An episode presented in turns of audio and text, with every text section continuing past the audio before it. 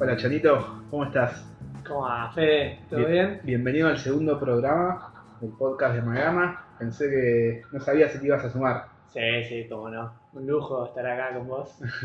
Lo bueno de esta vez es que pudimos venir a la oficina. Te extrañó por tanto tiempo, muchos meses sin poder venir.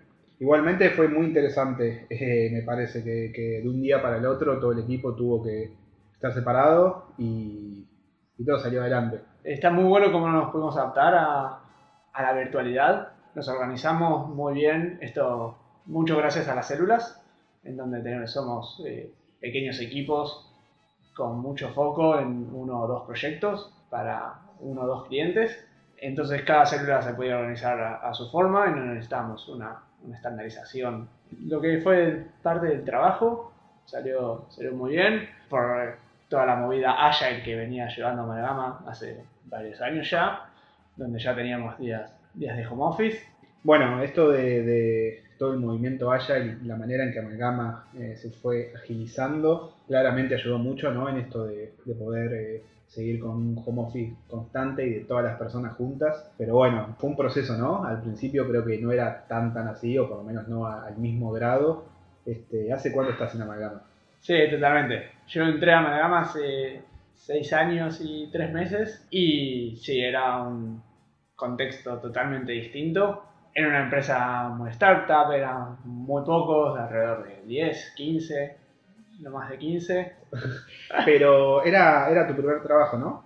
Sí, mi primer trabajo de programador y no programador. Mucho crecimiento, por ahí arrancando en la primera empresa, muchas cosas para descubrir y seis años y seguís acá.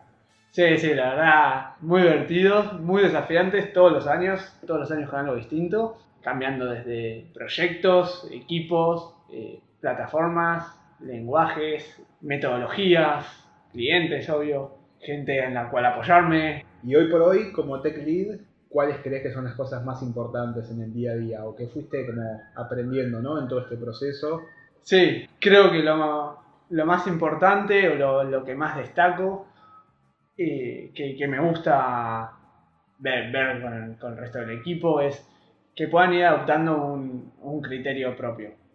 Que la gente tenga un criterio y que las cosas no, no se hagan por porque sí, sino discutirlas, mostrar argumentos a favor, en contra y a partir de ahí tomar una decisión que siempre va a ser consensuada, no, no importa que sea la solución que elige el más senior o el más junior o alguien que sabe tecnología o alguien que no, siempre y cuando sea esté apuntado a la, a lo, al objetivo y a los valores eh, de, amalgama, del producto eh, y de, del cliente. Entonces, creo que sentando esas bases, inculcando eso en, en el resto de, de, la gente con la que me tocó trabajar, que fue más o menos lo que, lo que hicieron conmigo, después el resto ya sale solo. Si tenés eh, bien claros esos valores, esos principios fundamentales, ya después la forma eh, de arquitecturar tal vez las aplicaciones o la metodología en la cual usar o la calidad del código a la que queremos llegar sale a través de la discusión y de, de propuesta de, de, mejoras. ¿Y cómo transmitís eso? ¿Cómo lográs que alguien que por ahí tiene medio de inseguridad, no, no trabaja hace tanto tiempo, eh, empiece a ver las cosas, ¿no? Tratando de, de formar su criterio, de hablar, de no quedarse callado, de justificar, este, de, no tratar de que vos le des la solución, sino de que trate de pensarla, entenderla. ¿Y cómo transmitís eso, no? Sí, sí, cada, cada persona es distinta. Algunos, por A o por B, ya vienen eh, con, con, con, un criterio más, más definido, un temperamento en donde quieren eh, decir lo que, lo que ellos piensan. Entonces, me parece muy bueno ahí saber con, con, con quienes estás, estás trabajando, conocerte bien, no solo en lo laboral, sino en lo, extralaboral, tener ahí una buena onda. Y según el caso, sí, darle siempre la libertad que, que se necesite, el, la ayuda, el acompañamiento que se necesite, empujarlos para que, para que den su, su opinión. Las opiniones de todos son más que válidas, son más que son muy buenas, que cosas que uno no tiene en cuenta, escuchar a otro te hace te hace abrir la cabeza y pensarlo de otra forma. Y a partir de eso se va construyendo siempre a lo mejor. En cuanto a, a estrategias, yo soy más de, de elegir que si, si vienen con un problema eh, sobre algo que tal vez yo tengo un poco más de conocimiento, que no vengan solo con el problema, sino con una posible solución o con ideas de soluciones o decir qué probaron, qué no probaron. Eh, entonces a partir de eso se pueden ir sacando mejores, mejores conclusiones. Eh, Digamos también ir guiando ¿no? a una persona que llegue a su propia solución más que solucionarle el problema puntual y que después cuando lo vuelva a tener no tenga las herramientas como para poder solucionarlo. Digamos, eh, siento que lo que me decís es eso, ¿no? Que eh, no, no brindarle la solución fácil, sino ir llevándolo, primero promoviendo eh, la autonomía, primero que cada uno trate de solucionarlo, por más que sea algo nuevo, que por ahí le parezca un poco complejo para, por ahí para su conocimiento, y después sí, darle tu punto de vista, guiarlo si vos ya tuviste el mismo problema, eh, pero sí, como siempre, teniendo como algo fundamental que sea la propia persona la que, pueda manejar su propia solución, manejar su problema y encontrar en realidad su propia solución. Sí, totalmente. Yo lo que veo es que muchas veces pasa, la gente sabe, en el fondo sabe la solución, pero al nunca haberla llevado a cabo y al ser un, un problema desconocido para él y tal vez conocido para otros, te, te abruma un poco el, el, problema. Entonces, tal vez con alguien que te guía, un poco te va, separar, te va separando un poco el problema, el famoso divide y vencerás, te, te va guiando y va llegando solo a, a, la solución. Tal vez sin esa persona hubiese llegado también, porque la gente, la gente es capaz, pero te, te hubieses eh, trabado, te hubieses frustrado varias veces a veces necesita de, de una mirada ahí eh, externa que, que, te vaya solo guiando, pero el otro sabe, sabe muy bien resolverlo. Sí, claro. Y en los code review también eh, buscas algo similar. Este, ¿Cómo haces como para no solamente eh, con el code review asegurar la calidad de código del proyecto, sino también este, mentorear, no ayudar a la persona que crezca? Claro. Sí, bueno, en el code review generalmente se pueden salir esas cosas, siempre teniendo en cuenta que no estamos calificando a, la persona, sino, sino el código, siempre pensando que es para, para mejor el código, para mejor el proyecto, para, para el mejor de, nosotros mismos en el futuro, cuando tengamos que eh, modificar eso o cuando eso salga a producción. Entonces sí comentamos esas, lo, lo que vos decías, de puede tener una mejor, un mejor nombre, una variable más descriptiva, este código está un poco acoplado, pero no, prefiero no comentarlo directamente, sino ver la, la forma de, de, entender por qué se hizo así y que entre los dos eh, lleguemos a una, a una mejor solución y estar los dos de acuerdo de que ese código está acoplado, que no sea solo yo el que revisa eh, diciendo esto va a tener un problema de, de arquitectura en un, en un, futuro, porque me lo imagino, o por experiencias previas, sino que la otra persona también, también lo entienda, así puede resolverlo mejor en el futuro, cuando le toque codearlo o cuando le toque hacer otros reviews, que entiendan en los, los conceptos. Sí, y de alguna manera la persona que hizo ese cómic posiblemente tenga más conocimiento, no esté más en el día a día dentro del proyecto eh, hizo esa solución por algo y muchas veces pasa que la persona que hace el code review está revisando el código, tal vez está un poco, pas, pasa menos tiempo con el código, pasa menos tiempo con el proyecto, lo conoce un poco menos. Entonces puede ser que tenga más experiencia, que haga más tiempo que esté trabajando en desarrollo, pero le falta un poco conocimiento específico del proyecto, del negocio, de la aplicación que se está desarrollando. Entonces, creo que ahí también está bueno esto de, hacerlo juntos, ¿no? De, de, entender el por qué, no solamente identificar algo que sea un potencial problema o algo que, se pueda mejorar, sino entender por qué está hecho de cierta manera eh, entre las dos partes y, y ahí tratar de buscar una mejora. Totalmente, muchas veces nos pasa que es, ya se sabe de un principio que es código que se va a tirar, es solo un prototipo que queremos mostrarle al cliente o algo que tuvimos que hacer rápido por, por pedido del cliente mismo o porque era un bug que había que solucionar muy rápido.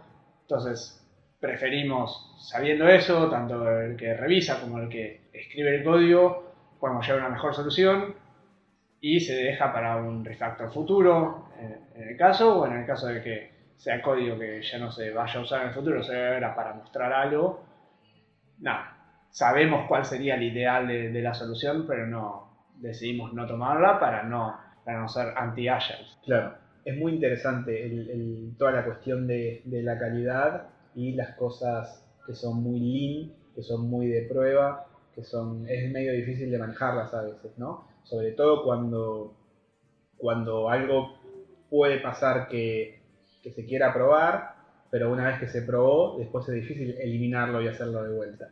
Eh, muchas veces no está tan sencillo, ¿no? Por eso a veces también eh, tratamos de, en casi todos los casos, hacer como una solución que dentro de todo cumpla con, los estándares de calidad lo máximo posible, porque sí, después se torna medio, medio complicado tirarlo y volverlo a hacer, este, por más que haya nacido de esa manera, que sea algo para probar.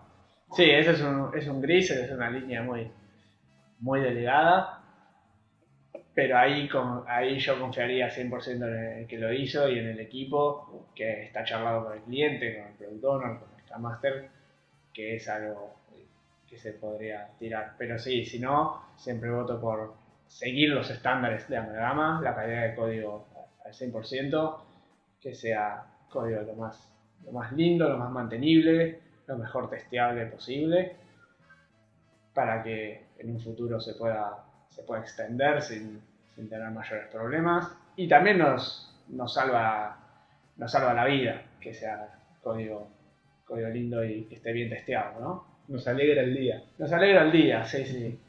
Prender la computadora y ver que, que no hay warnings en la consola, que todos los tests están pasando. Te da esa confianza que podés eh, deployar en cualquier momento a producción o a cualquier otro entorno sin que haya inconvenientes. Está todo testeado, para eso están los procesos, ¿no? Para salvar a las personas. ¿Qué pasa cuando no tenés tanto conocimiento sobre la aplicación, no conoces demasiado su historia, eh, su código, estás haciendo code review, probablemente lo conozcas un poco, pero puede pasar que estés cubriendo a alguien y tengas que hacer code review de una aplicación en la cual no estás en todas las ceremonias o no conoces demasiado el código o te falta un poco de información. ¿Cómo haces? Sí, es una buena pregunta. Ahí depende a, lo que, dijiste, si estoy reemplazando a alguien o va a ser algo que me va a tocar a mí hacer correo en esa, en esa aplicación por el resto del tiempo de vida de la aplicación.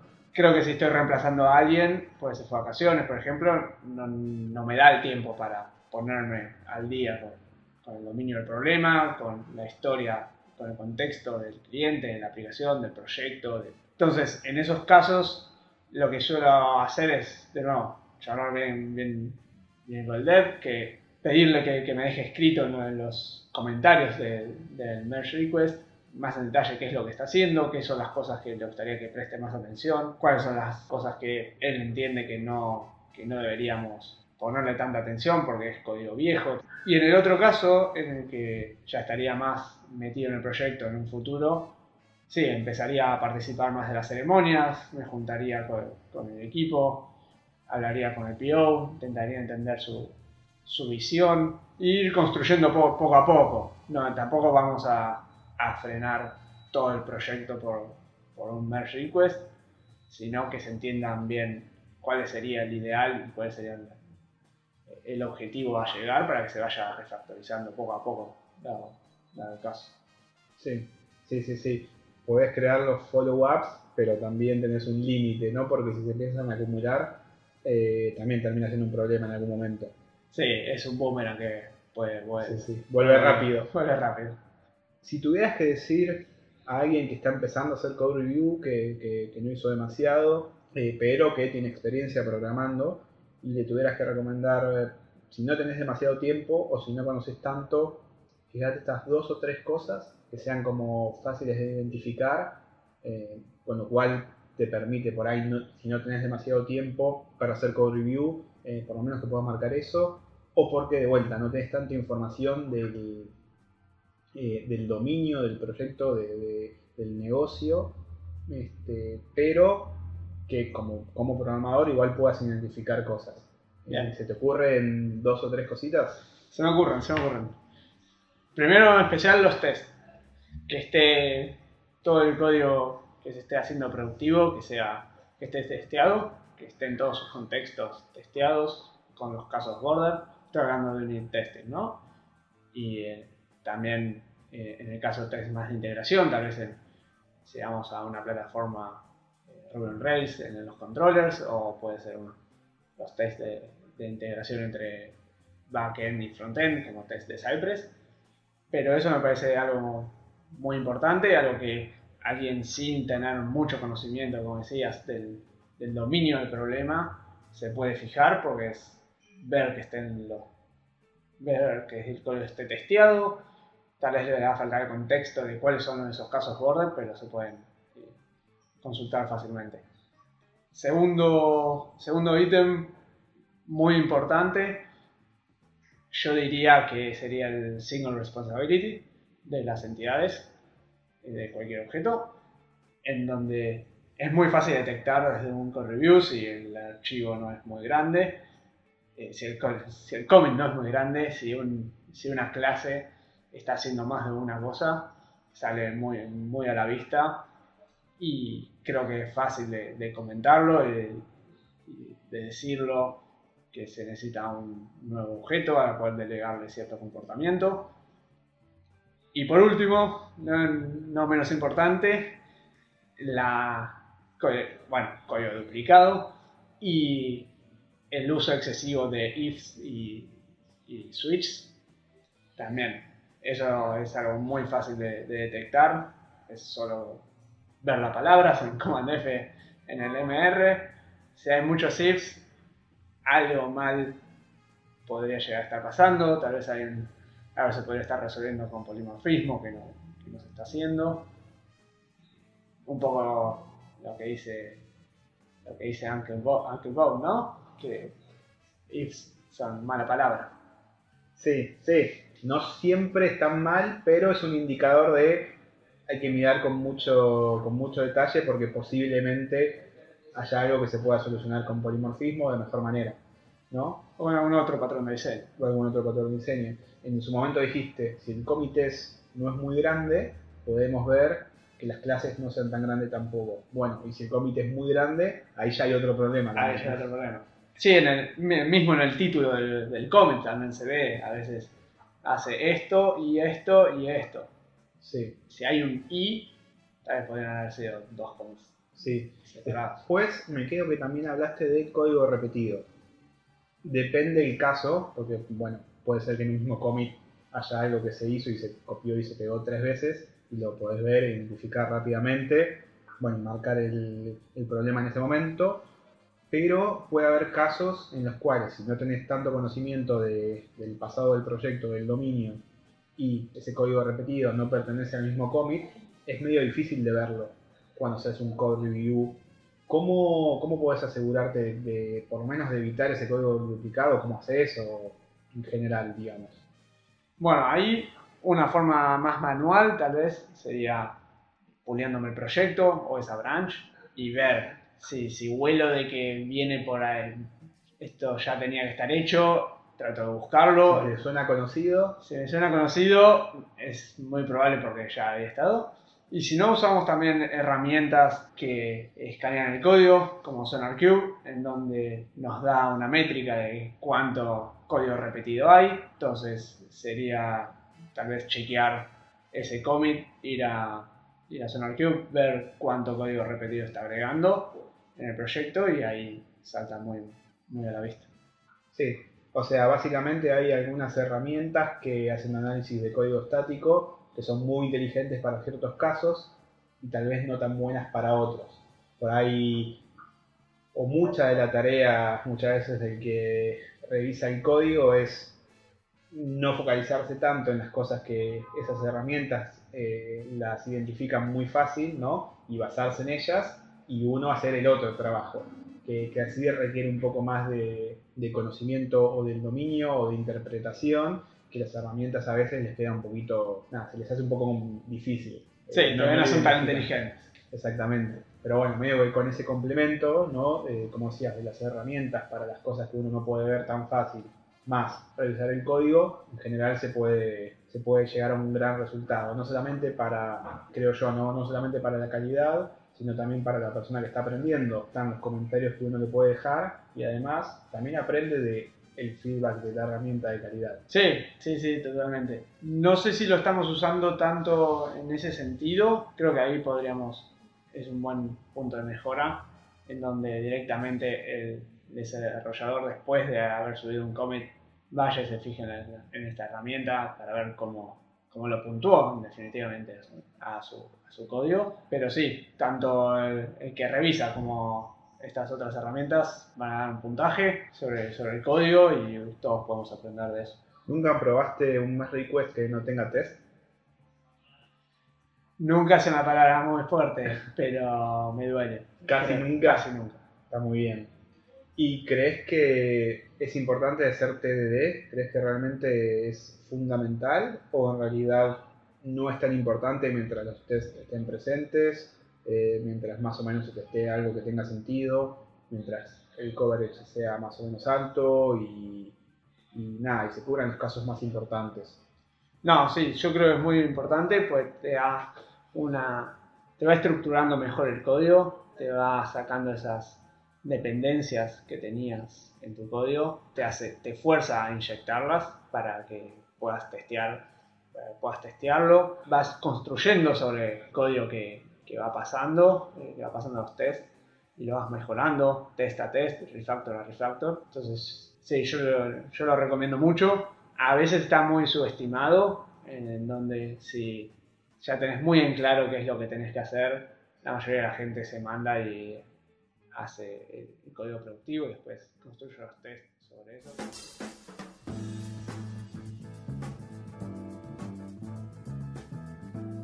Bueno, Chanito, muchas gracias por participar. Espero que te hayas pasado bien y esperamos tenerte por acá pronto nuevamente. Bueno, gracias a vos, Fede, por invitarme. Y sí, nos vemos la próxima, nuevamente. Muchas gracias.